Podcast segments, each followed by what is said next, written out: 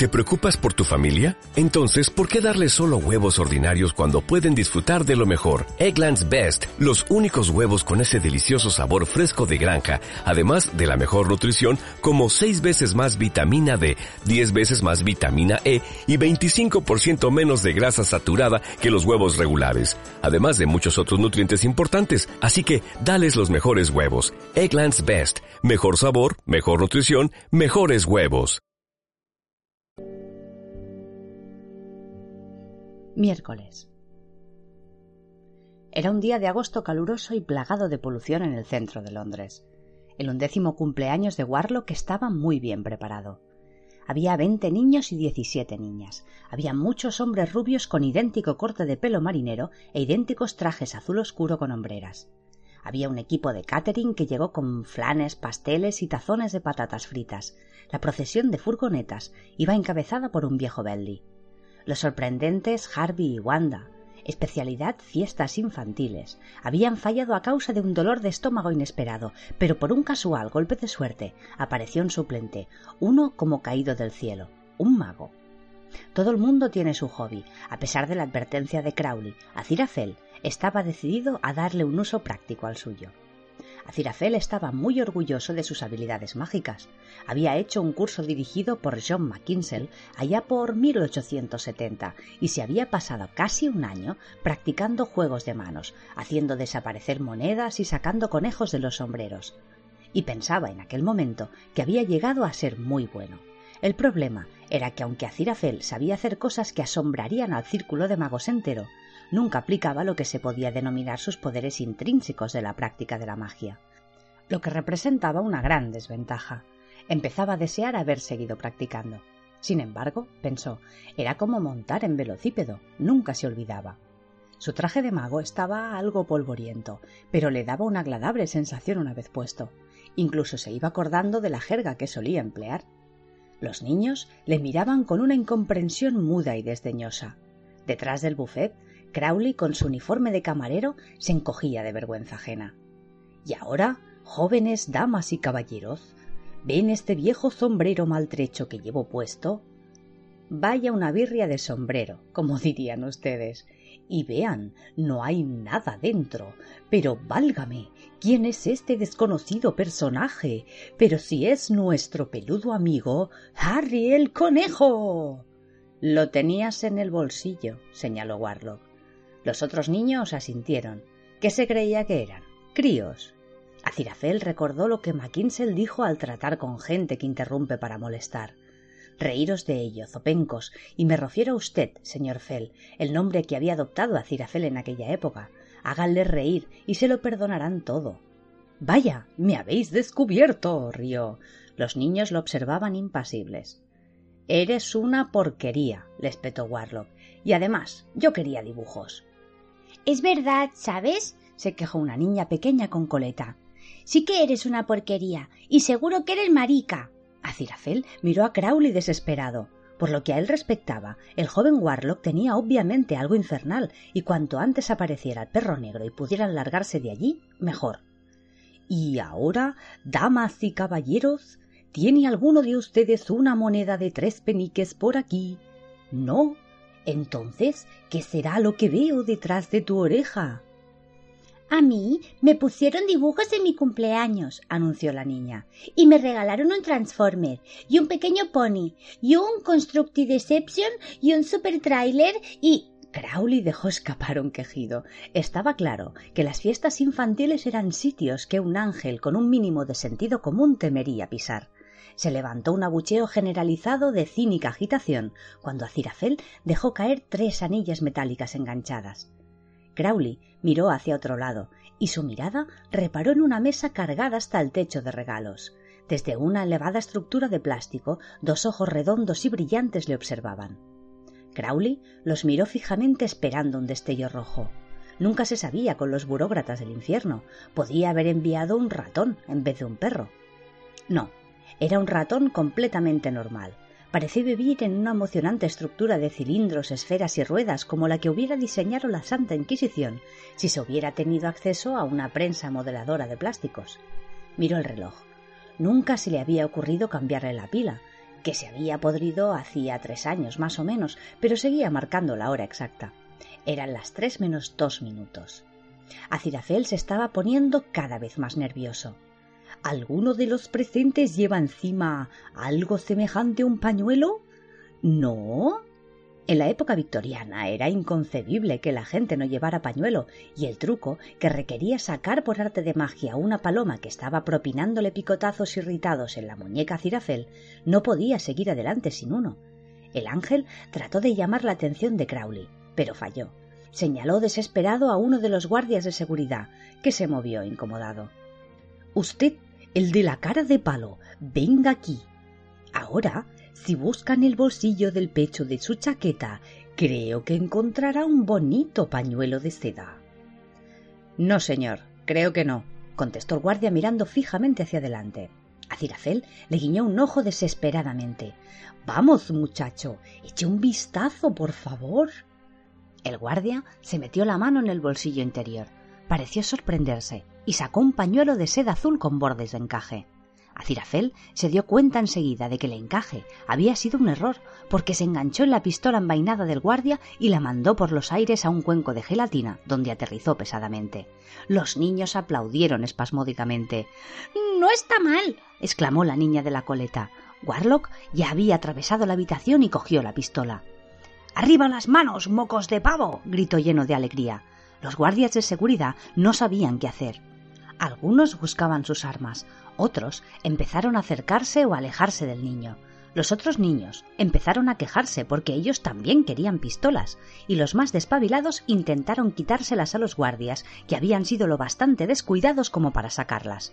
Y entonces alguien le tiró gelatina a Warlock. El niño chilló y apretó el gatillo. Era una Magnum del calibre 32 de la CIA, gris, tamizada, pesada y capaz de volar a un hombre a treinta pasos sin dejar más que una neblina roja, un lío espantoso y un cierto volumen de papeleo. Acirafel parpadeó. Un fino chorro de agua surgió del cañón y le dio a Crowley, que había estado mirando por la ventana para ver si divisaba algún enorme perro negro en el jardín. Acirafel parecía sentirse incómodo. Entonces una tarta de nata le cayó en la cara. Eran casi las tres y cinco. Con un gesto, Acirafel convirtió las otras pistolas en pistolas de agua y salió de allí. Crowley se encontró afuera en el patio con él, mientras trataba de sacarse del abrigo una paloma más bien espachorrada. Ya es tarde, dijo Acirafel. Eso ya lo veo, contestó Crowley. Eso por pegártela a la manga. Estiró el brazo, le sacó el pájaro exagüe del abrigo y le devolvió la vida. La paloma arrulló agradecida y echó a volar, con un atisbo de recelo. La paloma no, protestó el ángel. El perro. Ya es demasiado tarde. Crowley meneó la cabeza pensativo. Ahora veremos. Abrió la puerta del coche y puso la radio.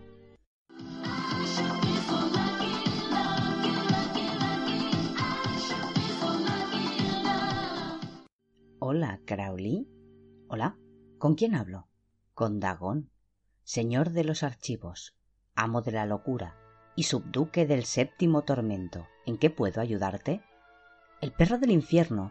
Solo quería saber si lo habéis mandado sin problemas. Lo soltamos hace diez minutos. ¿Por qué? ¿No ha llegado aún? ¿Algo va mal? No, que va, que va, ningún problema. Todo va bien. Anda, ya lo veo. Uh, vaya perro, bonito perro. Todo fantástico. Estáis haciéndolo muy bien ahí abajo, chicos. Bueno, que un placer hablar contigo, Dagón. Ya hablamos, ¿vale? Apagó la radio. Se miraron el uno al otro. Se oyó un estallido dentro de la casa y una ventana se rompió. ¡Oh cielos! farfulló a Cirafel sin pronunciar el nombre de Dios en vano, con la adquirida facilidad de alguien que se ha pasado seis mil años sin pronunciarlo y que no pensaba empezar ahora. Se me habrá pasado una. No hay perro que valga, dijo Crowley. No hay perro que valga, dijo Acirafel. El demonio suspiró. Sube al coche, le ordenó. Tenemos que hablar. Y oye, Aicirafel. Dime. Quítate la tarta de nata antes de entrar. Era un día caluroso y tranquilo lejos del centro de Londres. Junto a la cuneta de la carretera de Tadfield, los matorrales cedían bajo el polvo.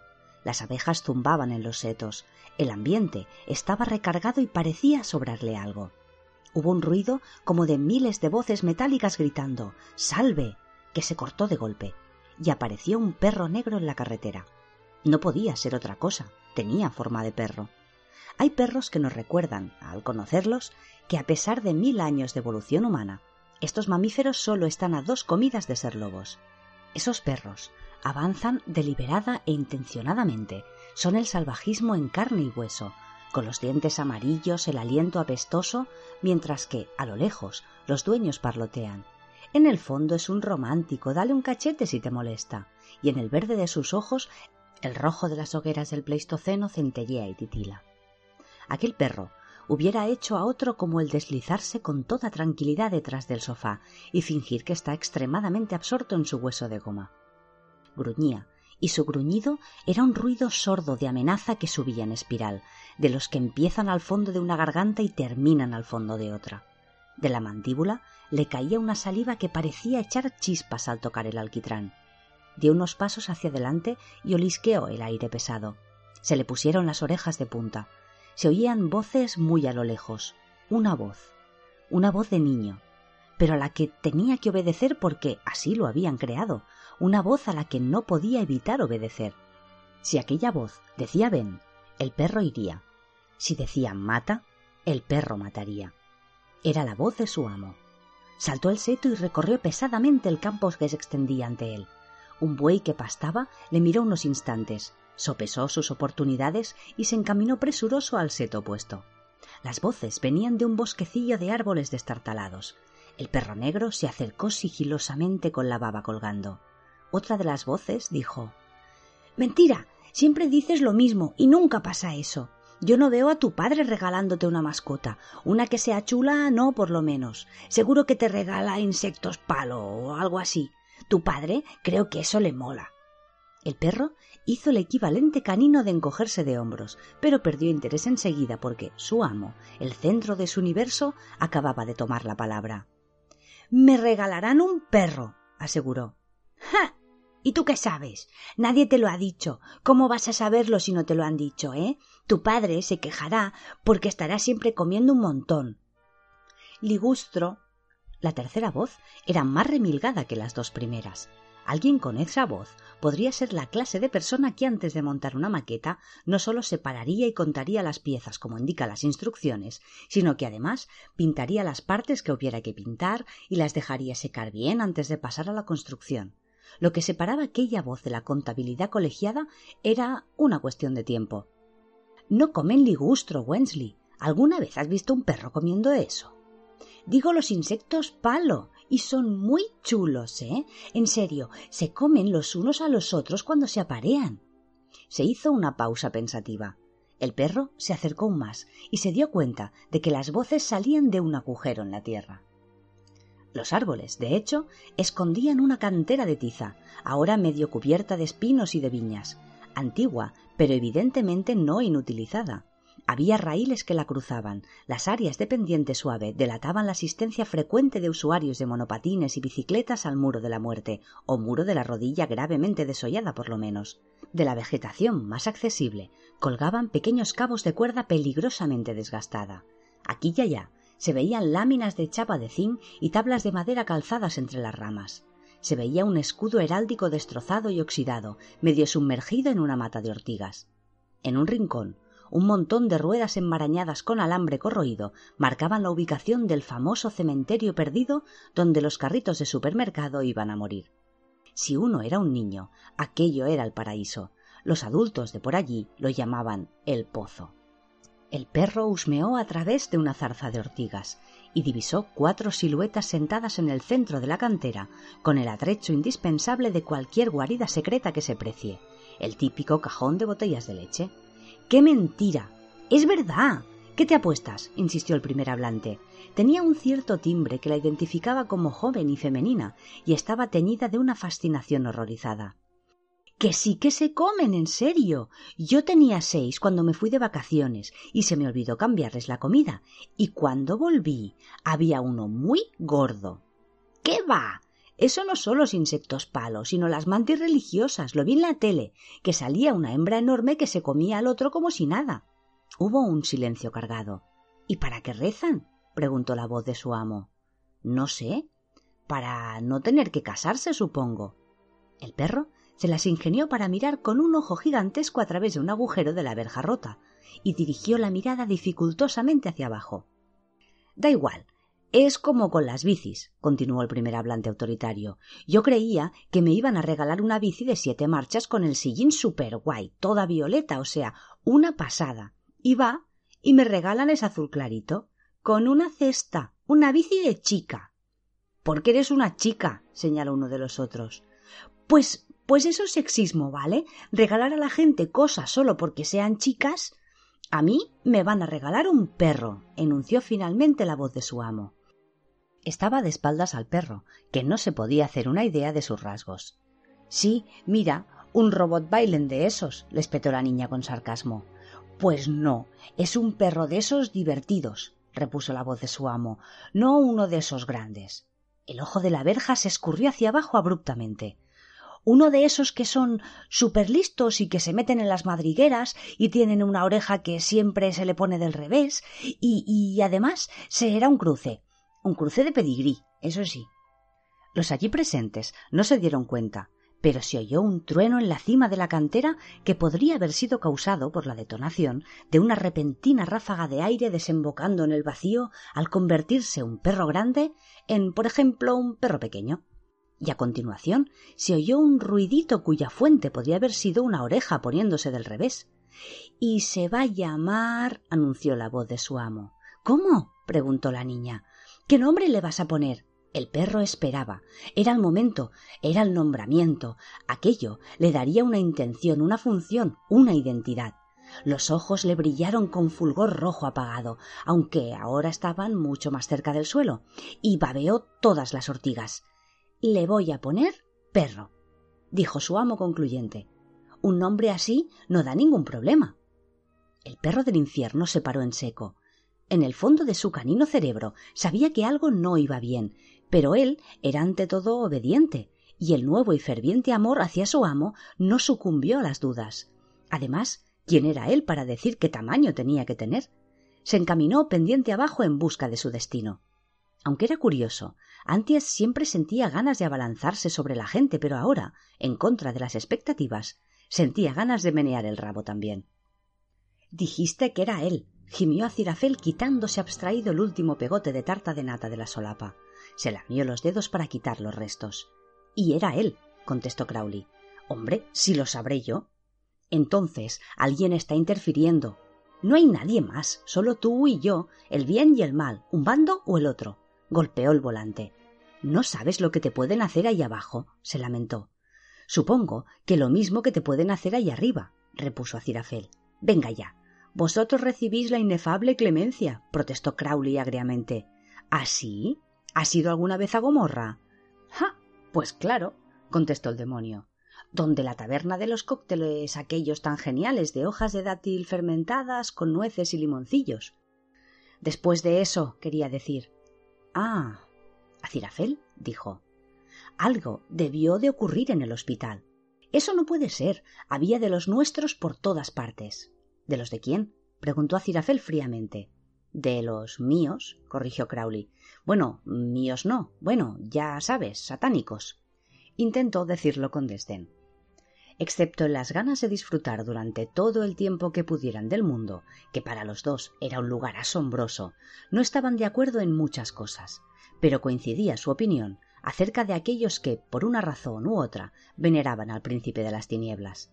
A Crowley siempre le incomodaban, no se podía ser grosero con ellos, pero tampoco se podía evitar pensar de ellos lo que pensaría un veterano de Vietnam de un tipo que se presenta con uniforme de combate a las reuniones de vigilancia del vecindario. Además, siempre estaban tan entusiasmados que deprimían. Con todo eso de las cruces invertidas y los pentáculos y los gallitos, mitificaba la mayoría de los demonios y no era necesario en absoluto. Lo único que hacía falta para ser satánico era mucha voluntad se podía ser satánico toda la vida sin saber que era un pentáculo y sin ver ningún gallito muerto aparte del pollo a la italiana. Además, algunos de los satánicos chapados a la antigua eran gente muy agradable. Recitaban las palabras, hacían las señales, exactamente igual que las personas que creían sus enemigos, y luego se iban a casa y vivían una tranquila vida de mediocridad, sin pretensiones, durante el resto de la semana, sin que se les pasara un solo pensamiento diabólico por la cabeza. Y los demás. A los que Crowley no podía soportar, eran aquellos que se llamaban a sí mismos satánicos, no solo por lo que hacían, sino por la manía que tenían de achacárselo todo al infierno. Se les ocurría alguna idea vomitiva que no se le pasaría un demonio por la cabeza ni en un millón de años, alguna atrocidad oscura y descerebrada que sólo una mente humana hecha y derecha podía concebir, y luego gritaban El diablo me empujó a hacerlo. y se quedaban con los jueces cuando lo cierto es que el diablo nunca empuja a nadie a nada. No le hacía falta, y eso a los humanos les costaba de entenderlo. El infierno no era ningún gran depósito del mal, no más de lo que, según Crowley, el cielo era una fuente de bien. Eran sólo bandos en una gran partida cósmica de ajedrez, y era en la mente humana donde se hallaba la verdadera fuente de la bondad verdadera y de la verdadera maldad de infarto. Vaya, dijo Acirafel, satánicos, ¿eh? No sé cómo lo han podido liar, comentó Crowley. O sea, dos bebés. No es la declaración de la renta, ¿no? Se calló. A través de la neblina de su memoria divisó una monja menuda que le había dado la impresión de ser bastante despistada incluso para ser satánica, y a alguien más. Crowley recordó vagamente una pipa y una chaqueta con un dibujo en zigzag que pasó de moda en 1938. Un hombre que tenía escrito en la frente futuro padre. Tenía que haber un tercer bebé. Se lo dijo a Cirafel. No es una gran ayuda, que digamos. Sabemos que el niño está vivo, dijo Crowley. Así que. ¿Y cómo lo sabemos? Si hubiera vuelto allá abajo, ¿crees que yo estaría aquí sentado? Buena respuesta. Basta con que lo encontremos, afirmó Crowley. Tenemos que repasar los archivos del hospital. El Bentley volvió a la vida tras un ataque de tos y se lanzó hacia adelante proyectando a Cirafel contra el respaldo. ¿Y luego qué? Y luego buscamos al bebé. Y luego el ángel cerró los ojos al doblar el coche enfurruñado una esquina. Pues no sé. Buena la hemos hecho. Supongo que los tuyos no estarían dispuestos a darme asilo, ¿no? Pues lo mismo iba a decirte. Cuidado con el peatón. Está en la calzada, ya sabe a lo que se expone, protestó Crowley, acelerando y colocando el coche entre uno aparcado y un taxi, sin dejar más espacio libre que una ranura donde apenas hubiera cabido la mejor tarjeta de crédito. Cuidado con la carretera, cuidado. A ver, ¿dónde está el hospital? Pues por el sur de Oxford, creo. Acirafel se cogió al salpicadero. No puedes ir a 140 por el centro de Londres. Crowley miró de soslayo el cuenta kilómetros. ¿Y por qué no? preguntó. Pues porque nos vamos a matar. Acirafel vaciló. Bueno, descomponer de modo improcedente, corrigió poco convencido y algo aliviado. Bueno, que puedes matar a alguien. Crowley se encogió de hombros. El ángel no acababa de asimilar el siglo XX y no se daba cuenta de que era perfectamente posible ir a 140 por Oxford Street. Bastaba con arreglarlo todo para que no se te pusiera nadie delante y como todo el mundo sabía que era imposible ir a 140 por Oxford Street, nadie se daba cuenta. Por lo menos, los coches eran mejores que los caballos. El motor de combustión interno fue una bendi... bueno, un un descubrimiento para Crowley. Los únicos caballos que podía montar para trabajar en los viejos tiempos eran unas fieras negras monstruosas, con los ojos como el fuego y cascos que echaban chispas.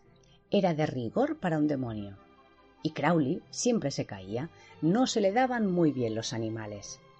Cerca de Chiswick, a Cirafel, escarbaban el pedregal de cintas de la guantera. ¿Qué nombre es Velvet Underground? No te gustaría, advirtió Crowley. Ah, vale, dijo el ángel desdeñoso. Bebop. A Cirafel. ¿Te das cuenta de que si pidieras a un millón de personas que describieran la música moderna, no emplearían el término bebop Oh, mira, eso ya es otra cosa. Tchaikovsky, leyó a Cirafel, abriendo una caja y metiendo la cinta en el radiocasete. Eh, no es lo que esperas, suspiró Crowley. Llevan el coche más de dos semanas. Un potente ritmo de bajo empezó a sonar por todo el Belly mientras pasaban por delante del aeropuerto de Heathrow. Cirafel frunció el ceño. ¿Esto no lo reconozco? ¿Qué es? Es el Another One Bites to Dust de Tchaikovsky, explicó Crowley cerrando los ojos mientras dejaban atrás Slow. Para hacer el viaje más ameno, mientras cruzaban la dormida zona de Chilterns, escucharon también el We Are the Champions de William Byrd y el I Want to Break Free de Beethoven. Ninguno era tan bueno como el Fat Bottom Girls de Vaughan Williams. Dicen que el infierno tiene las mejores melodías. Muy cierto, pero el cielo tiene los mejores coreógrafos. La llanura de Oxfordshire se extendía hacia el oeste, con luces desperdigadas que marcaban los pueblos durmientes donde los honrados propietarios rurales se acostaban a descansar tras un largo día de dirección editorial, de consultas financieras o de ingeniería de software. Unas cuantas luciérnagas iluminaban la colina. El teodolito del topógrafo es uno de los símbolos más nefastos del siglo XXI, plantado en cualquier lugar en medio del campo. Indica próximo ensanchamiento de calzada, sin duda, y construcción de dos mil viviendas, de acuerdo con el carácter esencial del pueblo. Se verán urbanizaciones de ejecutivos. Pero ni el más meticuloso de los topógrafos topografía por la noche, y sin embargo, ahí estaba el objeto, con sus patas de trípode bien hundidas en el césped, no hay muchos teodolitos que tengan el palo de madera de avellano hasta arriba de péndulos de cristal colgando y runas célticas talladas en las patas. La suave brisa movía el abrigo de la delgada silueta que ajustaba las piezas del objeto. Era un abrigo pesado, impermeable con toda seguridad, con un acolchado muy abrigado. Casi todos los libros de brujería dicen que las brujas trabajan desnudas. Eso es porque los libros de brujería los escriben hombres. La muchacha se llamaba Anatema de Vais. No era asombrosamente hermosa. Todos sus rasgos, uno por uno, eran extremadamente bellos, pero el conjunto de su rostro daba la impresión de haber sido montado a toda prisa, sin orden ni concierto ni de acuerdo a ningún esquema.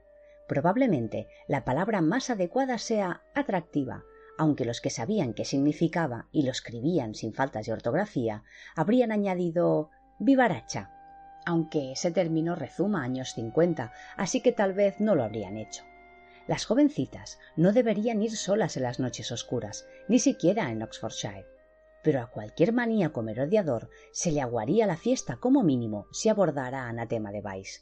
Era una bruja, al fin y al cabo, y precisamente por eso, y porque tenía sentido común, no tenía mucha fe en los amuletos ni en los hechizos, prefería confiar más en el cuchillo de pan de treinta centímetros que llevaba en el cinturón. Miró por el objetivo e hizo otro ajuste, masculló entre dientes.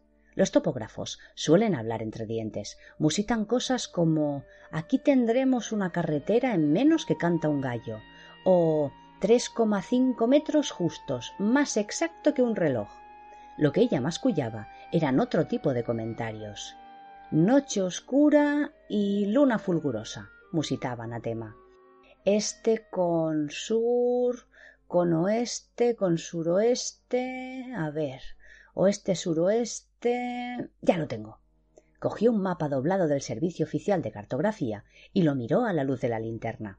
Sacó una regla transparente y un lápiz y trazó cuidadosamente una línea a lo largo del mapa había intersección con otra línea lápiz. Sonrió, no porque le hiciera gracia nada, sino porque una pequeña jugada le había salido bien. Entonces plegó el peculiar teodolito. Lo enganchó en la parte de detrás de una bicicleta negra de agárrate y no te menees que tenía apoyada en un seto, se cercioró de que el libro estaba en la cesta y pedaleando se lo llevó todo por la calzada neblinosa. Era una bicicleta muy antigua, con un armazón que parecía estar hecho de cañerías se construyó mucho antes de que se inventara la cadena de tres marchas y posiblemente justo después de que se inventara la rueda. Pero ya estaba casi en el pueblo, con el pelo al viento y el abrigo inflado a su espalda como un ancla de la esperanza. Dejó que el armatoste de dos ruedas acelerase pesadamente a través del aire cálido. Por lo menos no había tráfico a aquellas horas de la noche. El motor del Belly hacía ruiditos al enfriarse, y el humor de Crowley, por otro lado, empezaba a calentarse. Has dicho que lo habías visto indicado, dijo. Es que hemos pasado tan rápido. De todas formas, ¿tú no habías estado aquí ya? Pero hace once años. Crowley arrojó el mapa al asiento de atrás y puso el motor en marcha otra vez. Podríamos preguntar, sugirió Acirafel. Sí, Claro, repuso Crowley. Paramos y le preguntamos al primer listo que pase por este camino en plena noche. Metió la marcha y el coche salió rugiendo de la calzada adornada de hayas. Hay algo extraño en esta zona, dijo Acirafel. ¿No lo notas? ¿El qué? Para un momento. El Belly aminoró de nuevo. Qué raro, murmuró el ángel. Estoy notando sin parar como ráfagas de. de. se llevó las manos a las sienes. ¿De qué? ¿De qué? insistió Crowley. A Cirafel se le quedó mirando. De amor, contestó. Aquí hay alguien que ama de verdad este lugar. Perdón, ¿cómo dices? Parece que existe aquí un gran sentido del amor. Es que, no sé, no puedo explicarlo mejor, y menos a ti. ¿Quieres decir como. empezó Crowley. Se oyó un traqueteo, un giro y un golpe metálico. El coche se detuvo. Acirafel parpadeó, bajó las manos y abrió la puerta con cautela. Le has dado a alguien, regañó al demonio. No, contestó él. ¿Alguien me ha dado a mí? Salieron. Detrás del Belly yacía una bicicleta caída en el suelo, con la rueda delantera doblada en forma de escultura cubista y la rueda trasera girando lentamente, acercándose cada vez a la inmovilidad.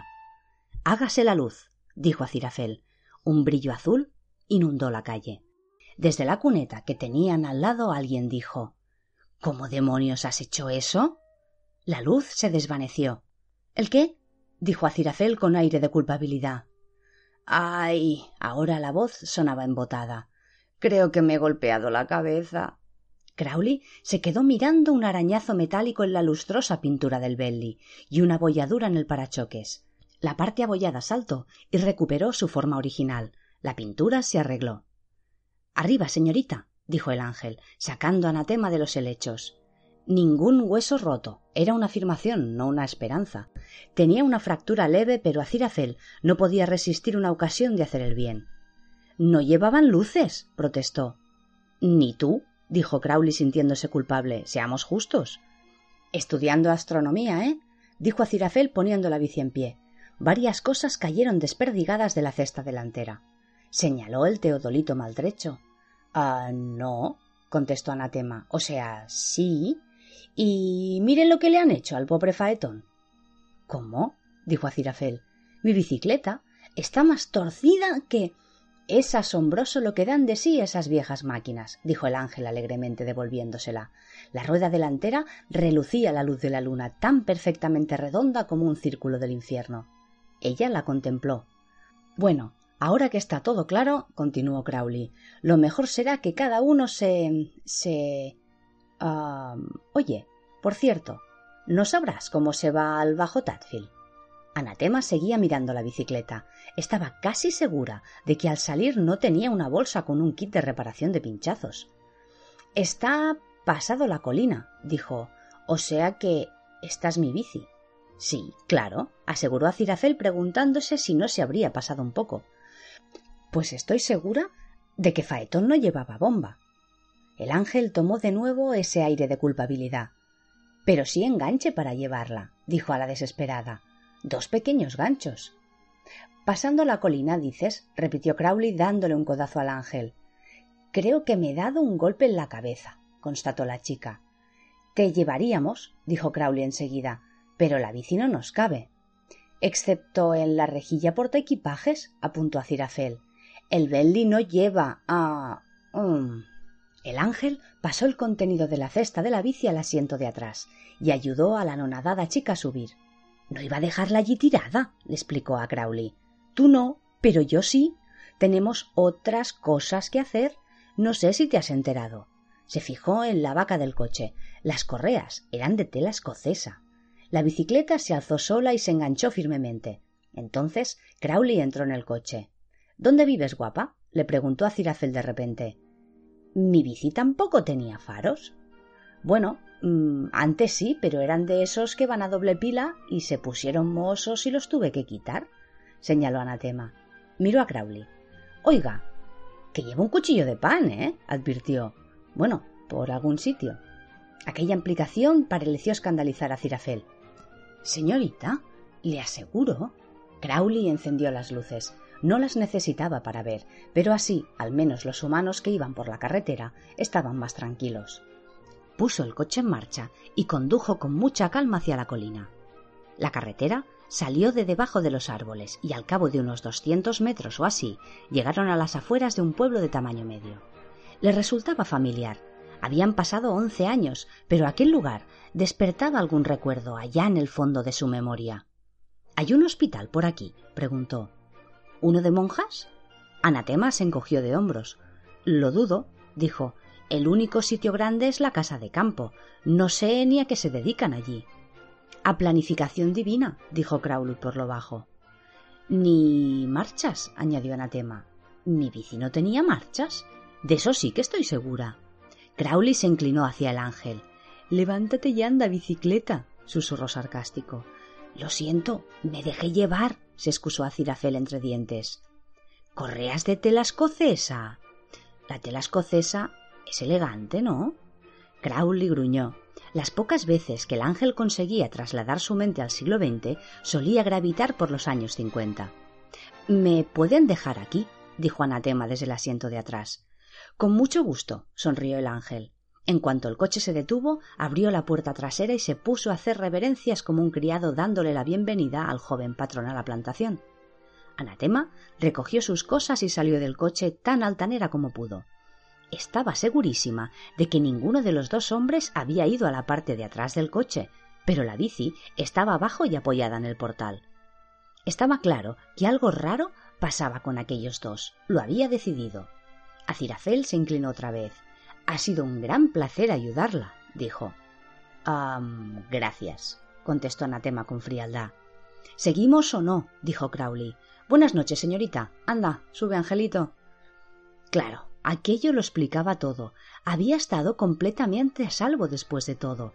Miró el coche alejarse hacia el centro del pueblo y arrastró la bici por el sendero que conducía a la casa. No había cerrado con llave, estaba convencida de que no le iban a entrar ladrones. De lo contrario, Agnes lo habría mencionado. Se le daban muy bien las cuestiones personales. Vivía en un chalet amueblado de alquiler, lo que quería decir que los muebles eran de los que uno suele encontrar en estas circunstancias, probablemente desechados por la tienda benéfica local que los había bajado al contenedor. Pero le daba igual, no pensaba quedarse allí mucho tiempo. Si Agnes estaba en lo cierto, no estaría mucho tiempo en ninguna parte, ni ella ni nadie.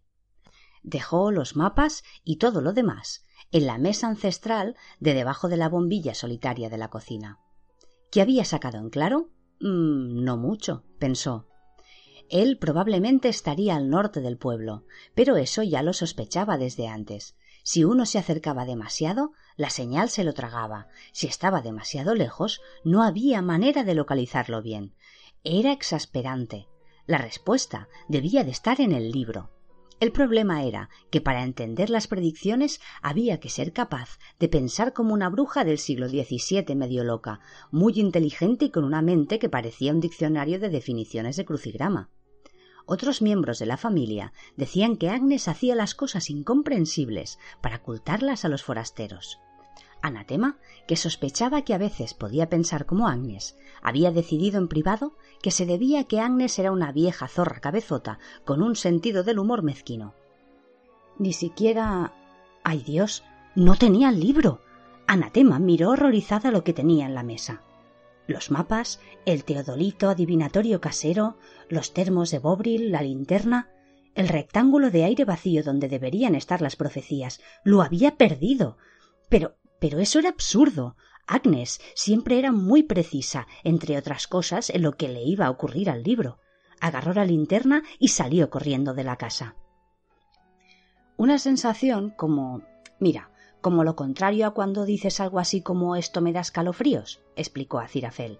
Eso quería decir. Nunca digo algo así como esto me da escalofríos, contestó Crowley. Soy un incondicional de los escalofríos. A ver, una sensación como de cariño, añadió Acirafel desesperado. Tampoco. Yo no siento nada, dijo Crowley con un buen talante bastante forzado. Lo que pasa es que tú eres hiperreceptivo. Es mi trabajo, dijo Acirafel. Los ángeles no pueden ser hiperreceptivos. Supongo que la gente de por aquí le gusta vivir aquí y tú lo has notado. Nunca he notado nada parecido en Londres, constató Acirafel. Mejor me lo pones. Eso demuestra que tengo razón, confirmó Crowley. Y es aquí. Recuerdo los leones de piedra del portal. Las luces del Belly iluminaron los rododendros que bordeaban la entrada. Las ruedas hacían crujir la gravilla. Es demasiado tarde para molestar a las monjas, estimó Acirafel dubitativo. Tonterías. Las monjas están despiertas y levantadas a todas horas, dijo Crowley, por las completas, a no ser que no duerman para adelgazar. Vaya una broma de mal gusto, dijo el ángel. No es necesaria semejante cosa. Va, no te pongas a la defensiva. Te he dicho que son de los nuestros, monjas satánicas. Necesitábamos tener un hospital cerca de la base aérea. Me he perdido algo. No creerás que las esposas de los diplomáticos americanos suelen dar a luz en pequeños hospitales religiosos en medio de la nada. Tenía que parecer normal. Hay una base aérea en el Bajo Tadfield. Ella fue la inauguración. Se desencadenó todo. El hospital de la base no estaba preparado y nuestro contacto de allí dijo hay un sitio carretera abajo que tal. Y allí estábamos. Una organización impecable. Excepto por algún que otro detalle, apuntó a Cirafel con petulancia. Pero casi dio resultado, contestó Crowley bruscamente, sintiéndose en el deber de salir en defensa de la vieja empresa. Fíjate, el mal siempre contiene las semillas de su propia destrucción, dijo el ángel. Es negativo en última instancia y por ello provoca su perdición incluso en los momentos de triunfo aparente. No importa lo grandioso, estratégico o infalible que sea un plan diabólico, el castigo del pecado inherente recaerá por definición sobre sus instigadores.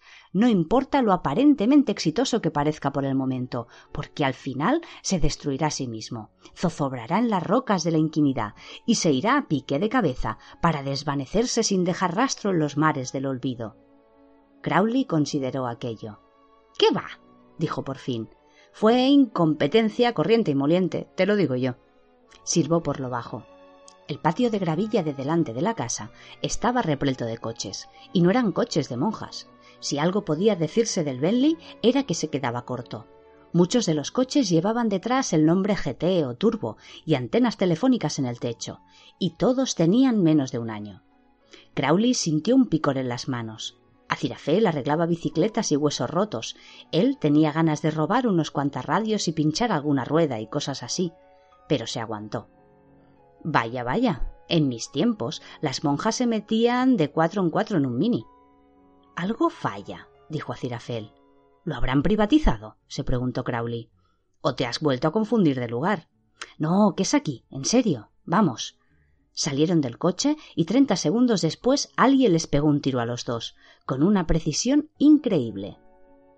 Si algo había que se le diera bien a Mary Hodge, anteriormente locuaz, era tratar de acatar órdenes. Le gustaban las órdenes, hacían del mundo un lugar menos complicado. Lo que no se le daba bien eran los cambios. Le encantaba la orden de las parlanchinas. Allí encontró amigos por primera vez, tuvo una habitación individual por primera vez. Naturalmente, sabía que estaba metida en cosas que podían considerarse desde cierto punto de vista malas, pero Mary Hodge había vivido bastante en treinta años y no se hacía ilusiones acerca de lo que casi toda la raza humana tenía que hacer para pasar una semana a otra. Además, la comida estaba buena y se podía conocer gente interesante. La orden, o lo que quedó de ella, se había trasladado después del incendio. Al fin y al cabo, habían cumplido el único objetivo de su existencia. Cada cual se fue por su camino. Ella no se marchó. Le gustaba la casa de campo y, como ella decía, alguien tenía que quedarse allí para que las obras se desarrollaran correctamente, porque no se podía confiar en los obreros hoy en día. Había que estar encima de ellos continuamente hablando claro. Aquello significaba romper su juramento, pero la Madre Superiora dijo que no pasaba nada, que no se preocupara, que romper votos en una hermandad satánica era bastante normal, y que todo daría lo mismo dentro de un par de años, o más bien dentro de once. De modo que si era lo que quería, ahí tenía la escritura y una dirección donde enviar el correo, siempre que no se tratara de sobres marrones y alargados con ventanitas. Entonces le ocurrió algo muy raro. Una vez sola en el laberíntico edificio, trabajando en una de las pocas habitaciones que habían salido ilesas, discutiendo con hombres que llevaban cigarrillos en la oreja y polvo de escayola en los pantalones, y esas calculadoras que te dan resultados distintos según si la suma en cuestión van billetes usados o no, descubrió algo cuya existencia jamás había sospechado. descubrió, bajo capas de tontería y de ganas de complacer, a Mary Hodge. Le resultaba bastante fácil interpretar los cálculos aproximados de los albañiles y sacar el IVA. Sacó algunos libros de la biblioteca y descubrió que las finanzas eran interesantes y sencillas. Dejó de leer el tipo de revistas para mujeres que habla de romances y de labores, y empezó a leer el tipo de revistas para mujeres que habla de orgasmos, pero aparte de tomar nota mental para tener uno cuando se presentara la ocasión, descartó el género por ser lo mismo que los romances y las labores bajo una nueva forma. Así que empezó a leer revistas de fusiones. Después de mucho cavilar, compró un pequeño ordenador doméstico a un joven comerciante de Norton, jocoso y condescendiente. Después de un agitado fin de semana, lo devolvió. No lo traía, como pensó el comerciante, para que le pusiera un enchufe, sino porque no tenía un coprocesador 387. Aquello lo entendió. Para algo era un vendedor y entendía palabras bastante largas, pero después de aquello, la conversación fue, en su opinión, de mal en peor. Mary Hodge le sacó aún más revistas. Casi todas tenían el término PC en alguna parte del título, y muchas incluían artículos y reseñas alrededor de los cuales había trazado un círculo en rojo. Leía acerca de la mujer moderna. Nunca se había dado cuenta de que fue una mujer antigua, pero después de rumiarlo un poco concluyó que esa clase de etiquetas era lo mismo que el amor, las labores y los orgasmos, y que lo más importante era ser una misma con todas sus fuerzas. Siempre tuvo tendencia a vestirse de blanco y negro. Lo único que tenía que hacer era subir el borde del vestido, ponerse más tacones y quitarse el griñón. Un día, hojeando una revista, se enteró de que, en el país, había una demanda insaciable de edificios espaciosos en terrenos amplios, dirigidos por gente que comprendiera las necesidades de la comunidad empresarial.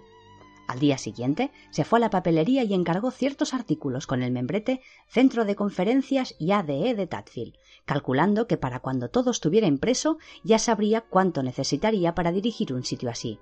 Los anuncios salieron la semana siguiente resultó un éxito tremendo, porque Mary Hodge pronto se dio cuenta, en su nueva carrera de ella misma, de que enseñar administración de empresas no era sentar a la gente delante de un proyector poco fiable.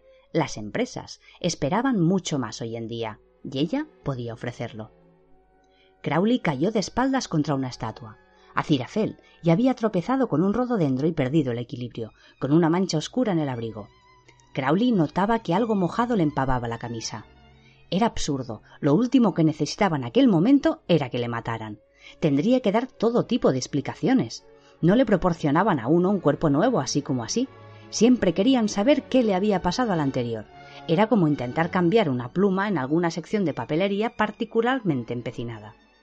Se miró la mano incrédulo. Los demonios veían en la oscuridad porque les hacía falta. Y él estaba viendo que tenía la mano amarilla. Le salía sangre amarilla. Se lamió un dedo cautelosamente. Se arrastró hasta Cirafel y le miró la camisa. Si la mancha que tenía era sangre, la biología había metido la pata en algún sitio. Dios, cómo escuece. gimió el ángel caído. Me ha dado justo debajo de las costillas. Sí, pero. ¿A ti te sale sangre azul normalmente? le preguntó Crowley. Cirafel abrió los ojos, se tocó el pecho con la mano derecha, se incorporó, llevó a cabo el mismo autochequeo forense que Crowley.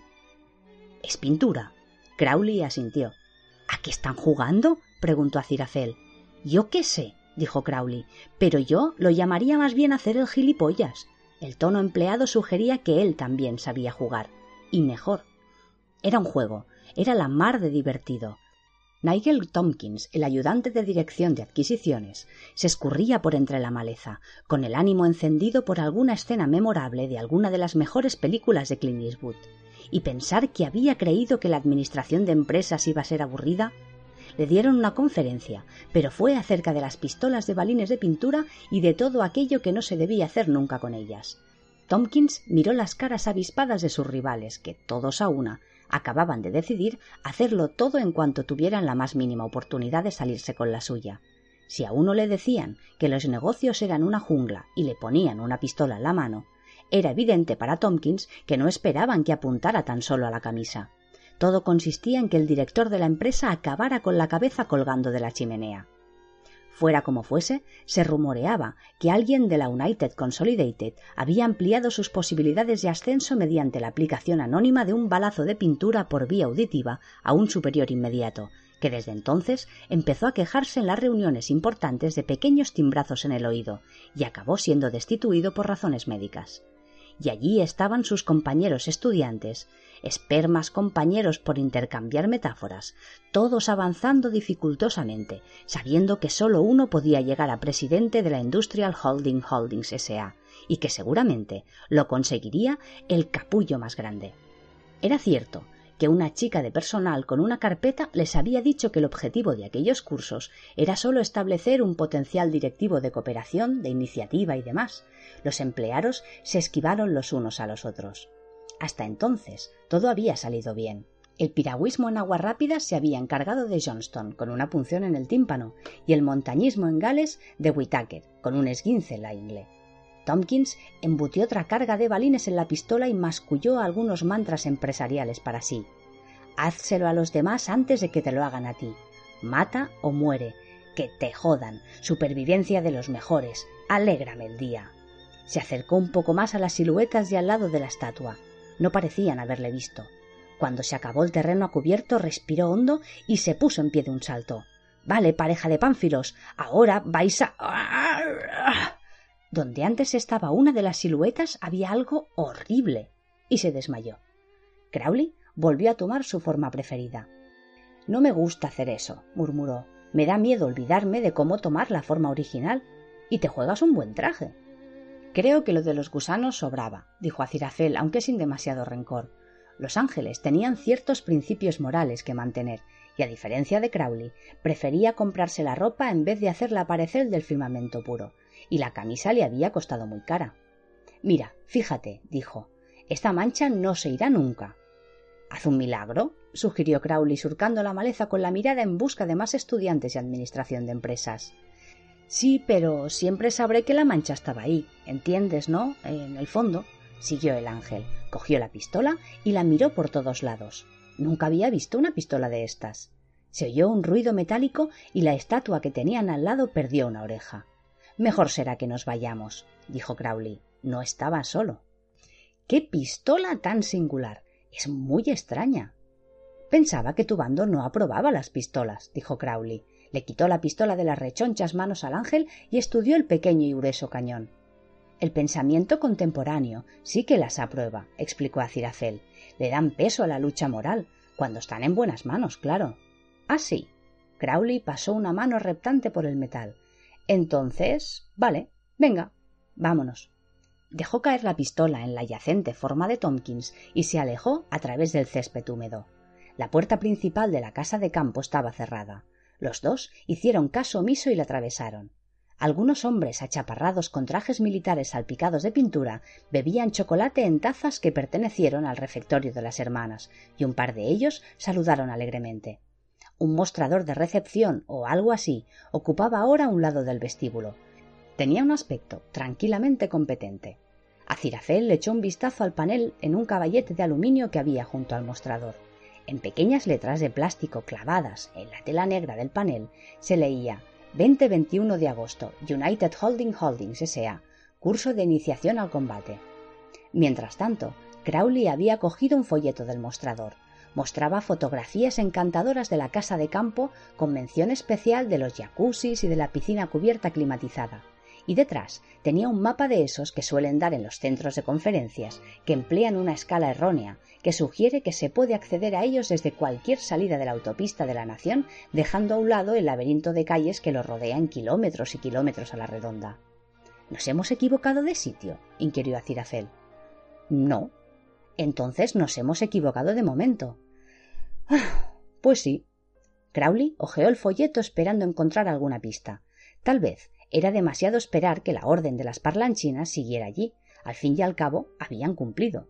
Siseó discretamente. Seguro que se habían ido a la América oscura a convertir a los cristianos, pero siguió leyendo de todas formas. A veces, aquel tipo de folletos incorporaba un fragmento de historia, porque a las empresas que alquilaban locales semejantes para fines de semana de análisis interactivo de personal o dinámica estratégica de marketing, les gustaba pensar que estaban interactuando estratégicamente en el edificio mismo. Más o menos, dos reconstrucciones, una guerra civil y dos incendios graves, que algún financiero isabelino dotara de fondos para convertirlo en hospital para pestes. Tampoco es que esperase leer algo como hasta hace once años la casa de campo sirvió de convento para una orden de monjas satánicas que no eran demasiado buenas en su campo, la verdad, pero nunca se sabría. Un hombre achaparrado con traje de camuflaje del desierto, que llevaba una taza de poliestileno con café, se les acercó. ¿Quién va ganando? preguntó con aire de camaradería. A mí Evanson, de planificación, me ha alcanzado en el hombro. Vamos a perder todos, repuso Crowley distraído se oyó un estallido de disparos en los jardines. No, el chasquido y el silbido de los balines, sino el traqueteo profundo de piezas de plomo aerodinámicas viajando a toda velocidad. Se oyó un tableteo a continuación. Los demás soldados se miraron los unos a los otros. Otro estallido alcanzó una vidriera victoriana bastante fea, que había junto a la puerta y trazó una hilera de agujeros en la escayola junto al lado de la cabeza de Crowley. A Cirafel le cogió del brazo. ¿Qué diablos es eso? Crowley sonrió como una víbora. Nigel Tompkins volvió en sí con un ligero dolor de cabeza y un espacio vagamente vacío en la memoria reciente.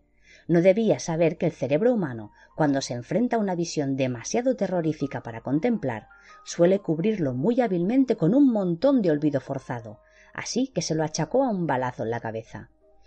Era más o menos consciente de que su pistola pesaba un poco más, pero en su estado de leve desconcierto no supo por qué hasta que pasó algún tiempo después de que apuntara Norman Whitehead, el de prácticas de gerencia en auditoría interna, y disparase el gatillo.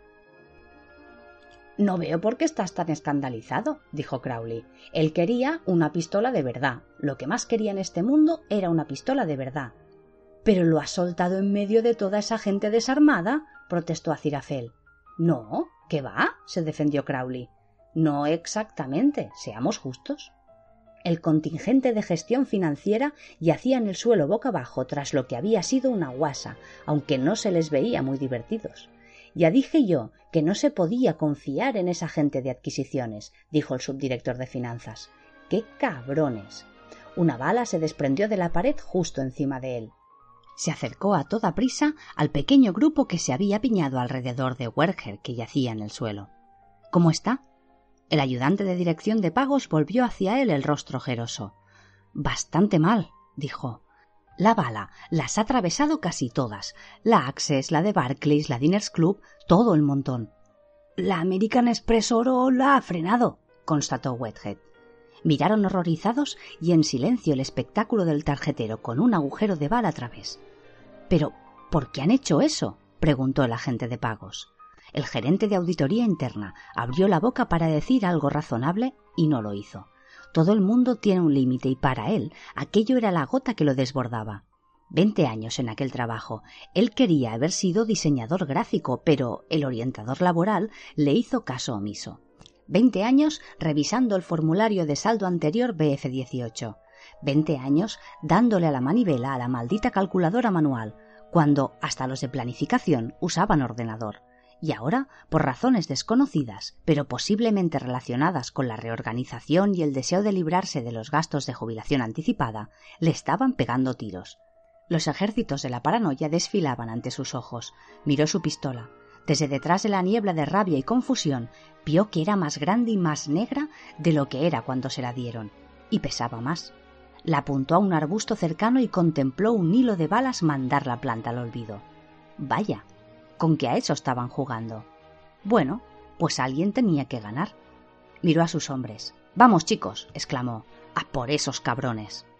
Desde mi punto de vista, se explicó Crowley, nadie tiene que apretar el gatillo.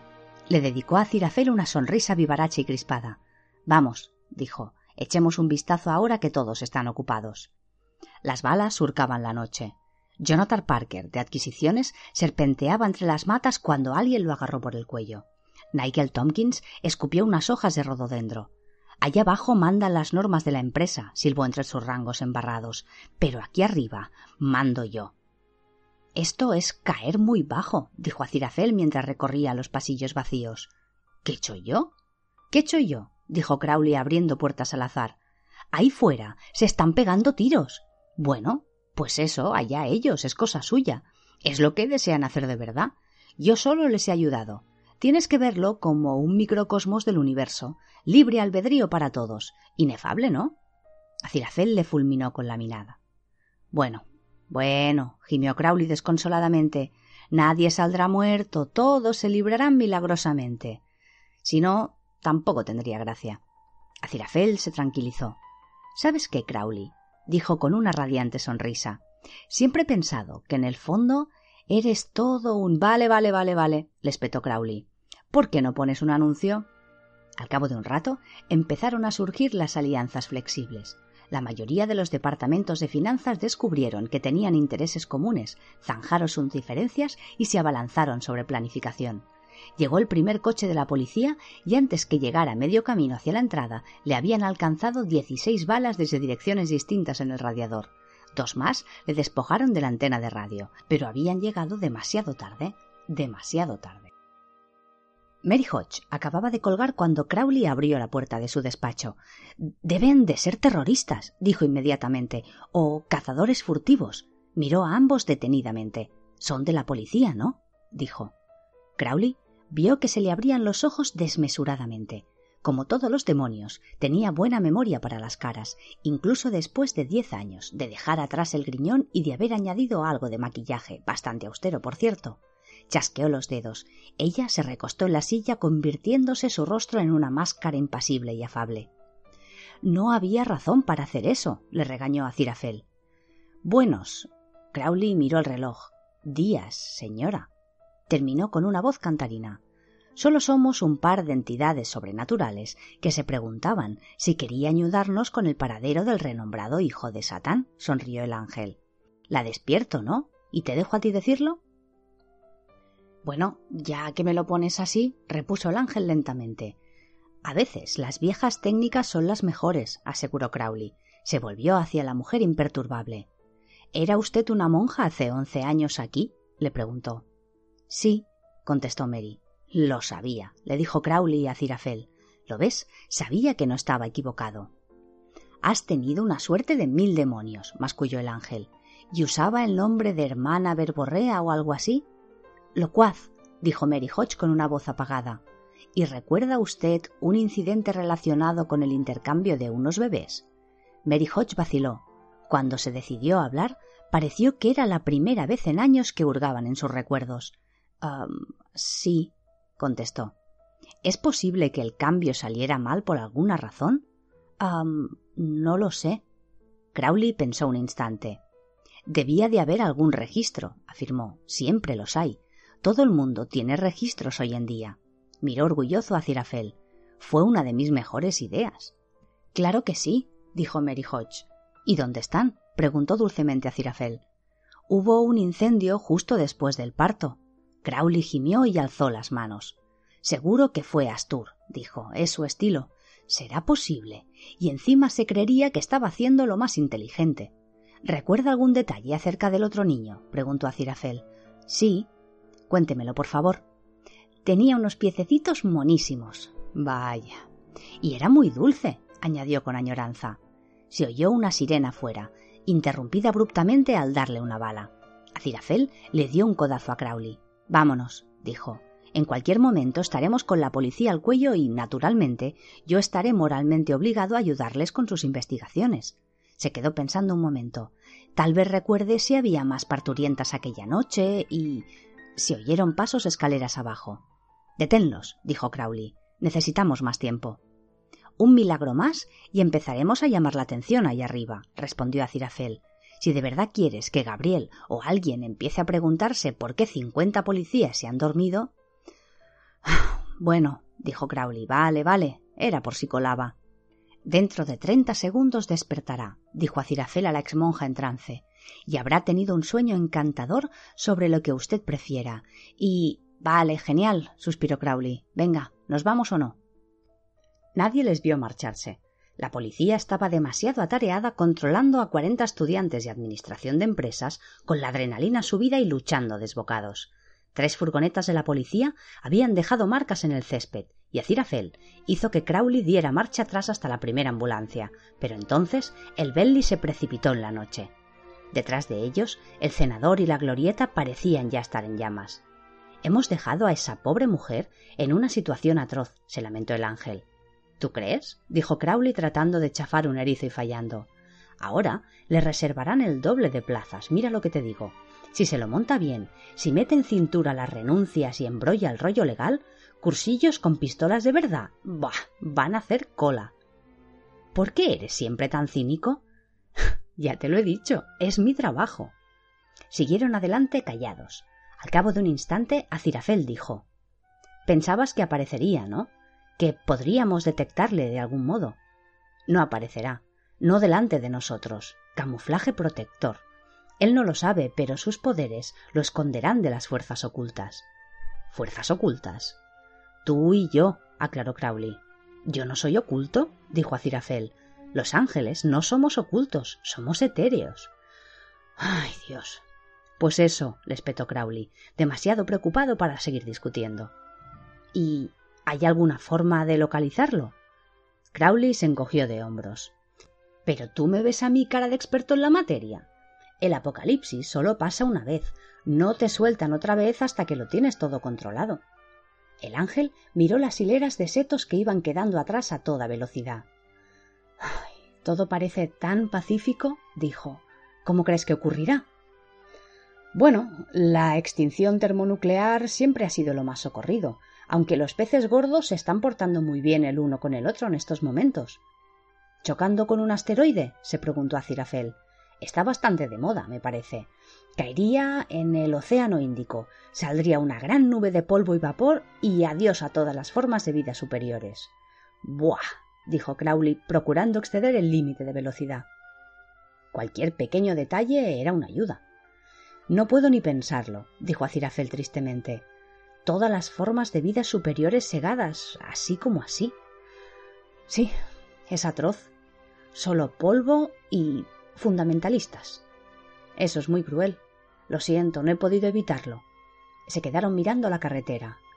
¿Algún grupo terrorista? empezó a decir a Cirafel. Nuestro no, dijo Crowley. Ni nuestro, aseguró a Cirafel. Aunque los nuestros son más bien guerrilleros. Tengo una idea, dijo Crowley con los neumáticos echando humo en la autovía de Tadfield. Ya va siendo hora de poner las cartas sobre la mesa. Yo te digo los que están con nosotros y tú me dices los que están con vosotros. Mm, vale, tú primero. Ah, no, de eso nada. Tú primero. ¿Pero tú eres un demonio? Sí, pero un demonio de palabra. Más me vale. Acirafel nombró a cinco líderes políticos. Crowley nombró a seis. Tres nombres aparecían en las dos listas. ¿Lo ves? dijo Crowley. Lo que digo siempre, estos humanos, qué hijos de puta más listos. No se puede confiar en ellos ni por asomo. Pero ninguno de los nuestros tiene ningún plan, aseguró Acirafel. Solo actos ter. bueno, de protesta política, corrigió, de menor cuantía.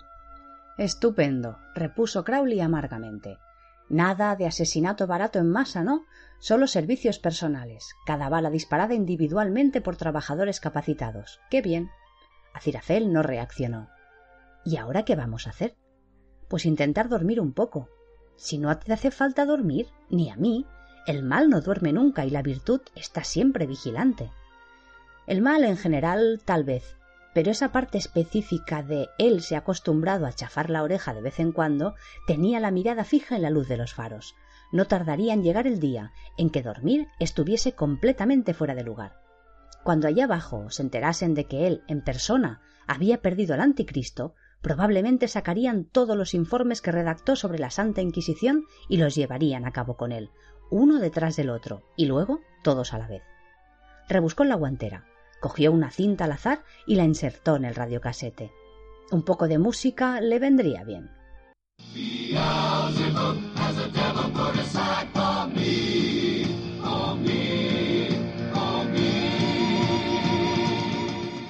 Para mí, murmuró Crowley, la expresión de su rostro quedó vacía un instante.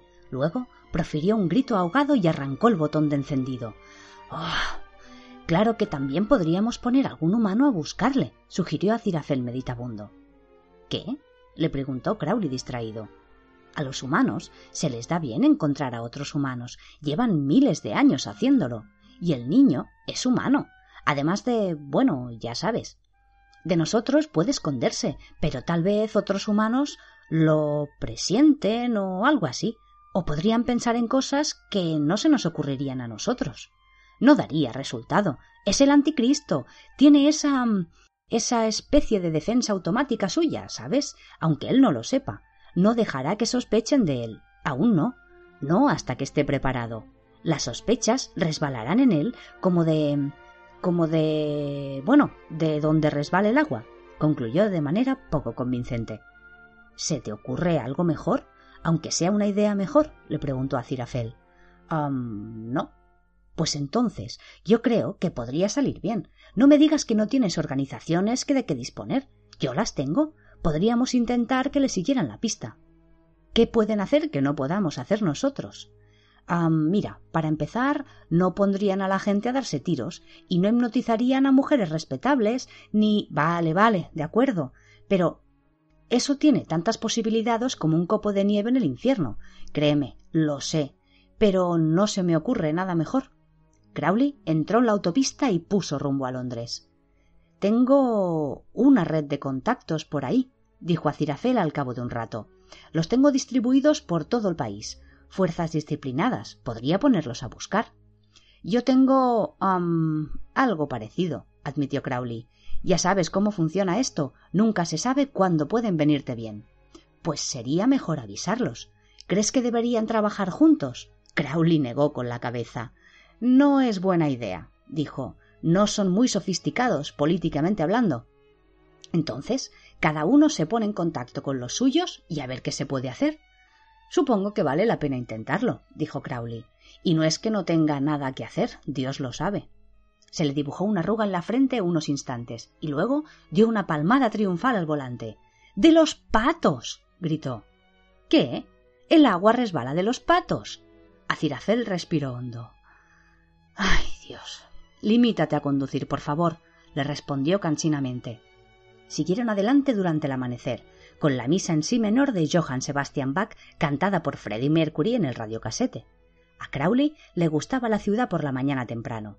Entonces su población consistía casi por completo en personas que tenían trabajos dignos y verdaderas razones para estar allí, contrariamente a los millones innecesarios que llegaban a partir de las ocho de la mañana, y las calles estaban más o menos tranquilas.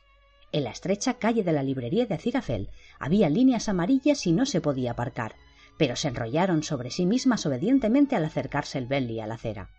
Bueno, dijo mientras Acirafel cogía su abrigo del asiento de atrás. Ya nos llamaremos, ¿de acuerdo? ¿Qué es eso? preguntó Cirafel alzando un rectángulo marrón. Crowley lo miró atentamente. ¿Un libro? dijo. No es mío. Acirafel pasó unas páginas amarillentas. Oía campanas vibriófilas en el fondo de su cabeza. Sería de la jovencita, concluyó despacio. Tendríamos que haberle pedido su dirección. Oye, bastantes problemas tengo ya. No tengo ganas de tener que ir devolviendo objetos perdidos a sus propietarios, advirtió Crowley. Acirafel llegó a la página del título, y menos mal que Crowley no vio la expresión de su rostro. Podrías enviarlo a la oficina de correos de allí, le aconsejó Crowley, si crees que es necesario, claro. Ponlo a nombre de la loca de la bicicleta. Nunca confíes en mujeres que ponen nombres raros a los medios de transporte. Sí, sí, sí, sí, claro, repuso el ángel. Se sacó las llaves del bolsillo, se le cayeron al suelo, las recogió, se le cayeron otra vez y se apresuró hacia la puerta de la tienda. Entonces ya hablaremos, ¿no? gritó Crowley. Acirafel interrumpió la acción de girar la llave. ¿A qué? Ah, sí, sí, bien, de acuerdo, estupendo. Y cerró la puerta de golpe. Vale, farfulló Crowley sintiéndose muy solo de repente. Parpadeaba por las calles la luz de una linterna. El problema de encontrar un libro de tapas marrones entre hojas marrones y agua marrón en el fondo de una cuneta de tierra marrón, a la luz marrón o más bien grisácea del amanecer, era que. vaya, que no se podía. No estaba allí. Anatema probó todos los métodos de búsqueda que se le ocurrieron. Uno, el de la división metódica del suelo. Otro, el de dar un vistazo chapucero por entre los helechos del arcén otro el de acercarse sigilosamente y mirar por el rabillo del ojo. Probó incluso el que los nervios románticos de todo su cuerpo insistían en emplear porque funcionaría, que consistía en fingir que abandonaba, sentarse y pasear la mirada de forma natural por un trozo de tierra en que, de haber formado parte de una narración decente, habría estado el libro. Pero no era así.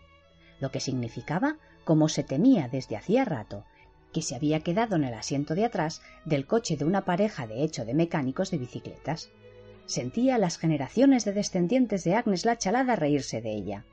Incluso, aunque aquellos dos fueran lo bastante honrados para devolvérselo, no lograrían dar con una casa de campo que apenas habían visto en plena noche.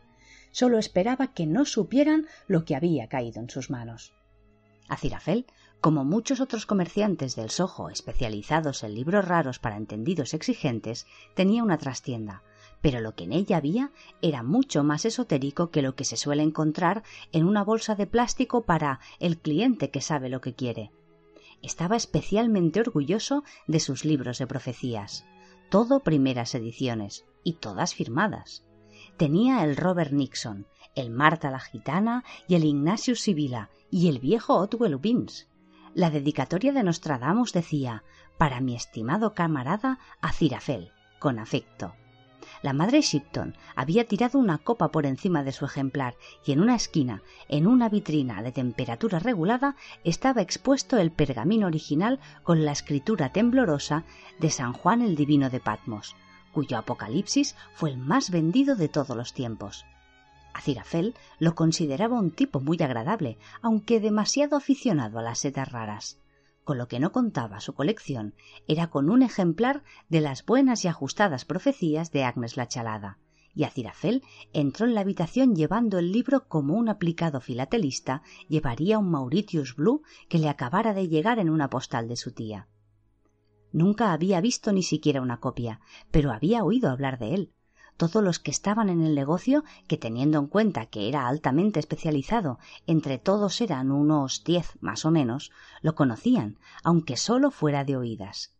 Su existencia era como una especie de vacío alrededor del cual habían orbitado todo tipo de historias insólitas durante años y años. Acirafel se dio cuenta de que no sabía si se podía estar en órbita alrededor del vacío, pero le dio igual.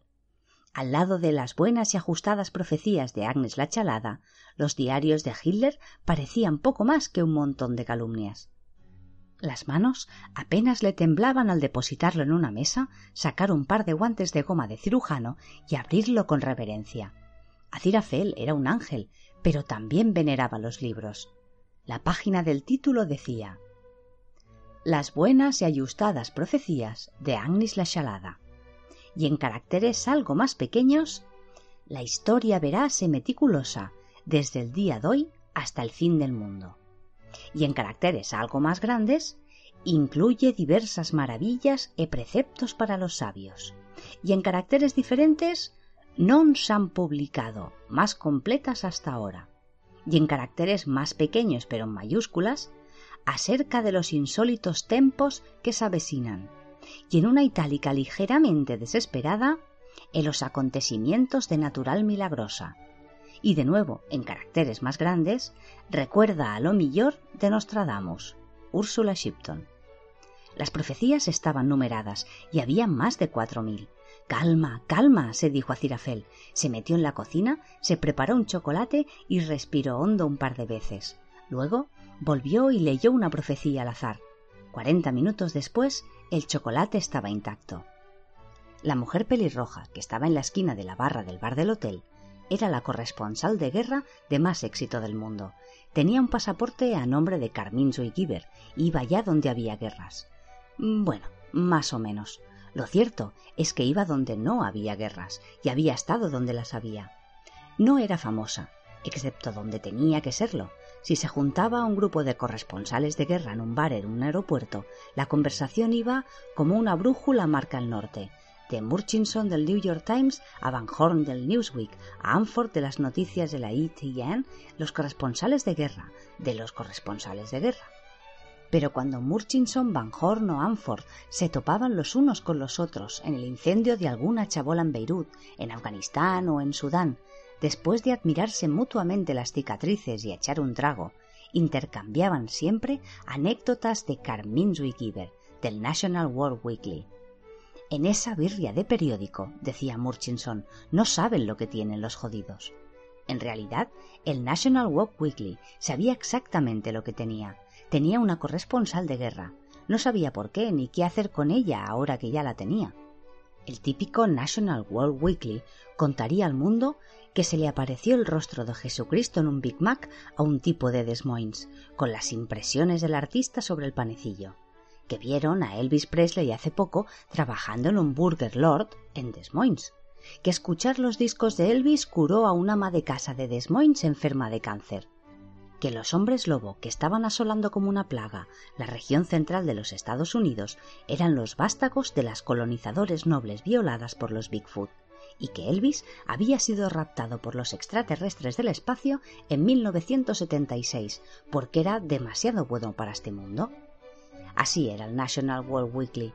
Vendían cuatro millones de ejemplares por semana y un corresponsal de guerra les hacía tanta falta como una entrevista exclusiva con el secretario general de las Naciones Unidas. Así que pagaban a Carmín Zuigiber un montón de dinero por ir a buscar guerras e ignoraban los abultados sobres mal meconografiados que les enviaba de vez en cuando desde algún rincón del mundo para justificar la reclamación de reembolso de gastos, normalmente bastante razonables y estaban convencidos de tener motivos justificados para ello, porque, a su modo de ver, no era una corresponsal de guerra muy buena, pero sí la más atractiva, indiscutiblemente, y eso era lo que contaba para el National World Weekly. Sus informes de guerra siempre trataban de un grupo de muchachos disparándose los unos a los otros, y no se adentraba en las implicaciones políticas ni lo más importante, en el interés humano. A veces le pasaban sus informes a un corrector para que lo arreglara. Se le apareció Jesucristo a Manuel González de nueve años durante una batalla campal en Río Concosa y le dijo que volviera a casa porque su madre estaba preocupada por él. Sabía que era él, declaró el valiente muchacho, porque tenía pinta de serlo cuando se me apareció en la fiambrera.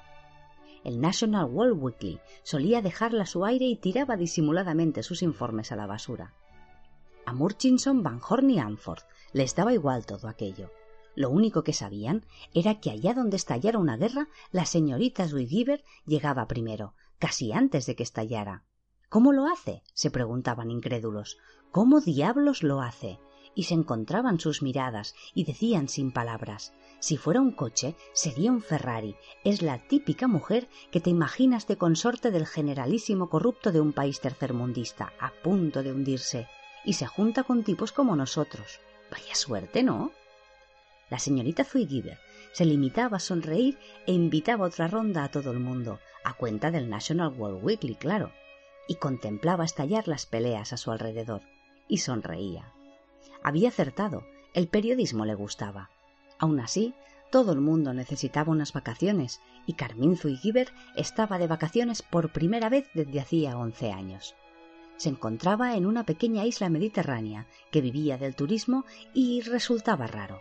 Carmín parecía la clase de mujer que, de ir de vacaciones a una isla más pequeña que Australia, sería porque era amigo del dueño. Y si alguien le hubiera dicho un mes antes a algún isleño que se acercaba una guerra, se habría reído y habría tratado de venderle objetos de rafia o una pechina con el dibujo de la bahía. Eso era entonces. Y esto era ahora. Ahora profundas diferencias políticas y religiosas acerca de a cuál de las cuatro pequeñas penínsulas no pertenecía, había dividido el país en tres facciones, destruido la estatua de la Virgen María de la Plaza del Pueblo y acabado con el turismo. Carmín Zuigiber estaba sentada en el bar del Hotel del Palomar del Sol, bebiendo algo que pasaba por un cóctel. En un rincón, un pianista cansado tocaba, y un camarero con tupé cantaba suavemente al micrófono. Said someday you'll find all who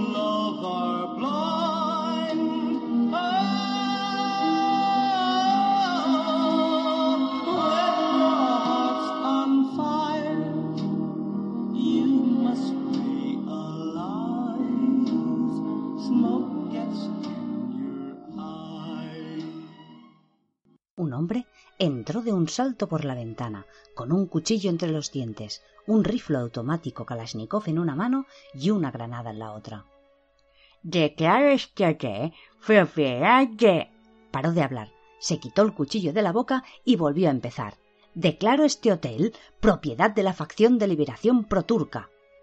Los únicos dos veraneantes que quedaban en la isla se metieron debajo de la mesa. Sin inmutarse, Carmín sacó la cereza al marrasquino de su copa, se la llevó a los labios escarlata y la separó del rabo de tal modo que muchos de los hombres que estaban allí empezaron a sentir un sudor frío. El pianista se levantó, metió la mano en el piano y sacó una metralleta de viejo. Este hotel ya es propiedad de la Brigada Territorial Progriega, gritó. Un paso en falso y te vuelo en pedazos. Algo se movió en la puerta.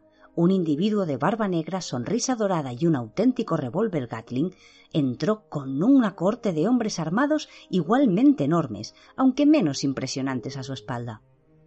Este importante enclave estratégico, durante años símbolo del turismo fomentado por el régimen fascista imperialista greco-turco, es ahora propiedad de los guerreros italo-malteses, bramó afable. Os vamos a matar a todos. Sandeces, dijo el pianista, no es un importante enclave estratégico, solo tiene una bodega bien surtida. Tiene razón Pedro, dijo el hombre del Kalashnikov. Por eso mi bando lo quiere. El general Ernesto de Montoya me dijo Dice Fernando, la guerra habrá terminado el sábado y los chicos querrán montar una fiesta. Acércate al Hotel El Palomar del Sol y lo tomas como botín. El hombre de la barba se puso rojo. Es un puto enclave estratégico muy importante. Fernando Chianti. Dibujé un mapa de la isla y está junto en medio. O sea, que es un enclave estratégico jodidamente importante. Oye lo que te digo. ¡Ja! contestó Fernando. Y la casa Little Diego, con sus vistas a la playa nudista, privada, capitalista y decadente, también es un enclave estratégico importantísimo. El pianista se puso rojo oscuro. Nuestro bando ha tomado este sitio esta mañana.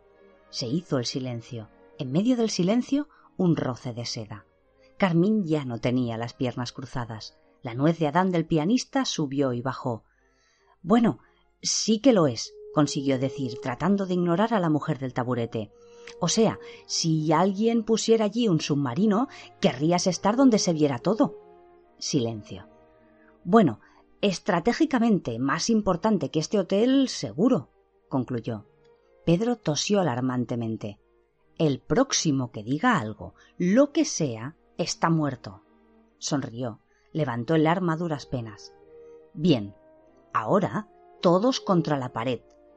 Nadie se movió, ya no le escuchaban. Escuchaban un murmullo indistinto procedente de la entrada de detrás de ellos, bajo y monótono. La corte de la puerta se movió un poco. Parecían estar esforzándose al máximo para mantenerse firmes, pero los apartaba de su propósito la voz que empezaba a pronunciar expresiones audibles.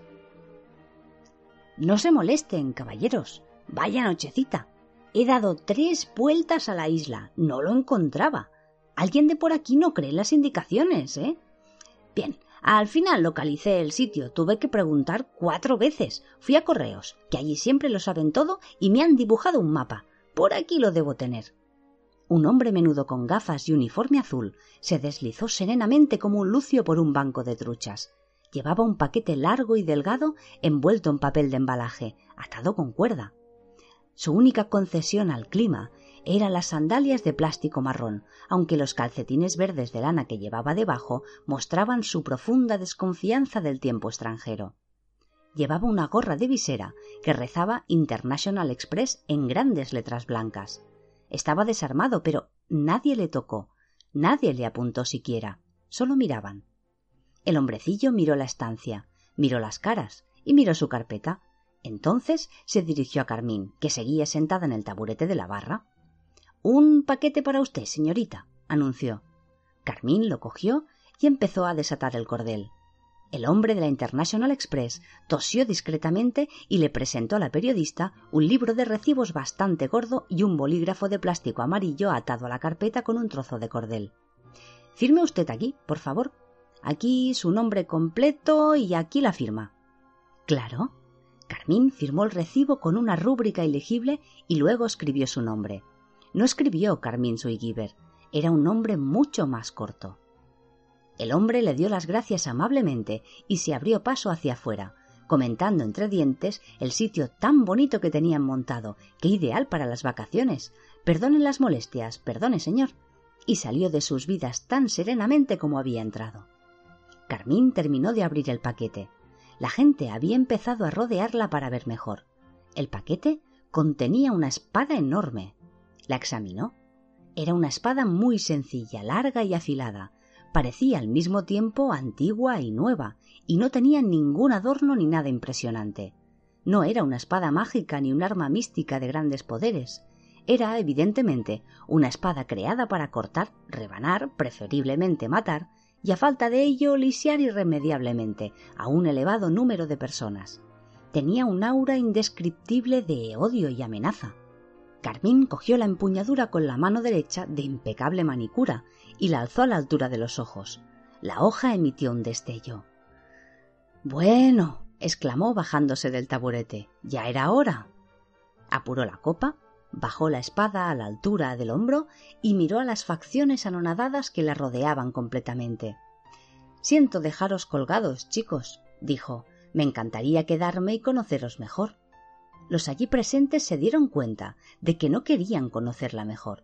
Era hermosa, pero del mismo modo que lo era un incendio forestal. Una belleza para admirar de lejos, no de cerca.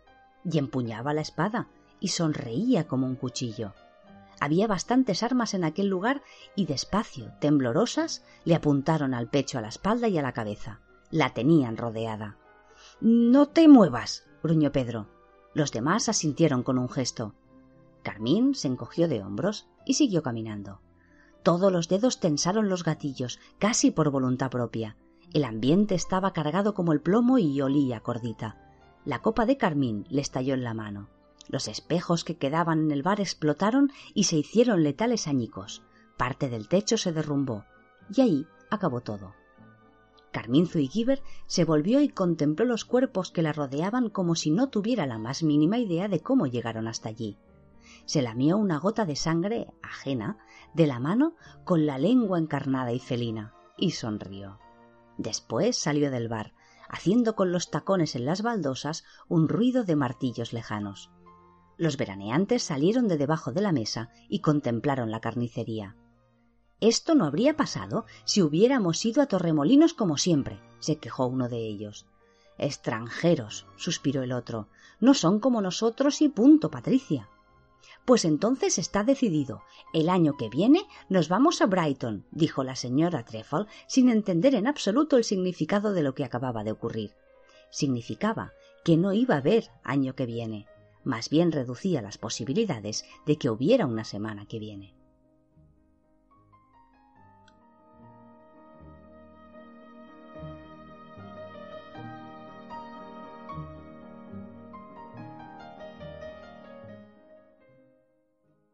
As a new Western Union customer, you can enjoy a $0 transfer fee on your first international online money transfer. Send money to your family and friends back home the fast, easy, and reliable way. Visit westernunion.com or download our app today to get started, and your first transfer fee is on us. FX gains apply, not available for credit cards and transfers to Cuba. Services offered by Western Union Financial Services Inc. and MLS 906983 or Western Union International Services LLC and MLS 906985.